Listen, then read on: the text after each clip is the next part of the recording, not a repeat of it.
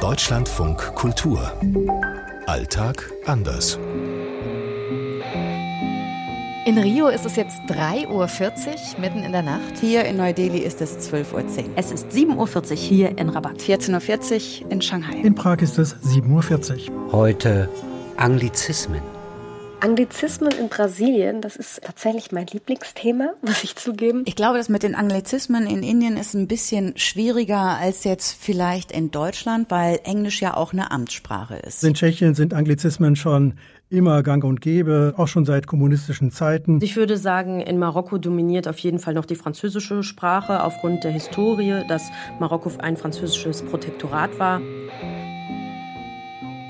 Anglizismen gibt es in der chinesischen Sprache eher weniger, vielleicht schon so phonetisch angelehnte Wörter manchmal, wie zum Beispiel Kuar. Cool soll das heißen. Insgesamt würde ich aber sagen, dass die Chinesen doch sehr bei ihrer eigenen Sprache bleiben, also dass Anglizismen integriert in die Sprache doch eher selten sind. Interessant ist auch zum Beispiel bei den Corona-Begriffen, wo wir in Deutschland ja vieles übernommen haben, wie zum Beispiel Lockdown. In China nennt man das nicht Lockdown, auch nicht ansatzweise so übersetzt. Es gibt tatsächlich sehr, sehr viele Anglizismen im brasilianischen Portugiesisch, aber die Aussprache ist so großartig. Zum Beispiel spielt man ja hier Futebol und man surft im Internet Ski. Also es wird immer dieses Ski da hinten dran gehängt.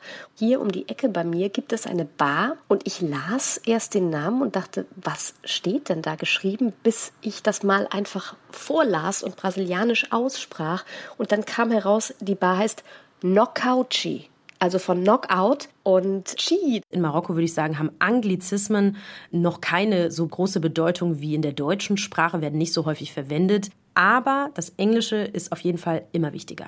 Und manchmal hört man natürlich dann auch Anglizismen, wenn man mit jungen Leuten spricht, die dann ja einzelne Wörter einfließen lassen. Computer, Walkmann, Hamburger und häufig sind die Dinge dann etwas tschechisiert, indem sozusagen die Lautschrift ins Tschechische übertragen worden ist. Also Briefing zum Beispiel schreibt sich mit F-I-N-K, Briefing oder Holding oder Marketing oder Management.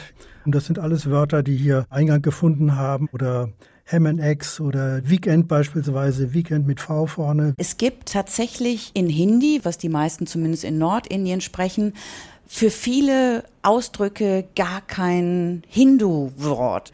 Auch ganz interessant eigentlich, dass zum Beispiel für Tisch oder Stuhl, weil das in einem normalen indischen Haushalt gar nicht mit dazugehört, weil die Menschen ursprünglich alle auf dem Boden gesessen haben, das auch noch viele tun, dass sie dann einfach irgendwie sagen, ich sitze gerade am Table oder gib mir mal eben den Chair hier rüber, das dann eben auf Hindi gesprochen.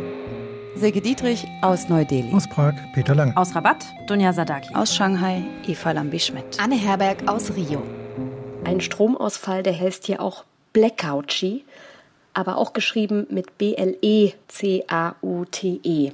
Also man brasilianisiert das gnadenlos ein.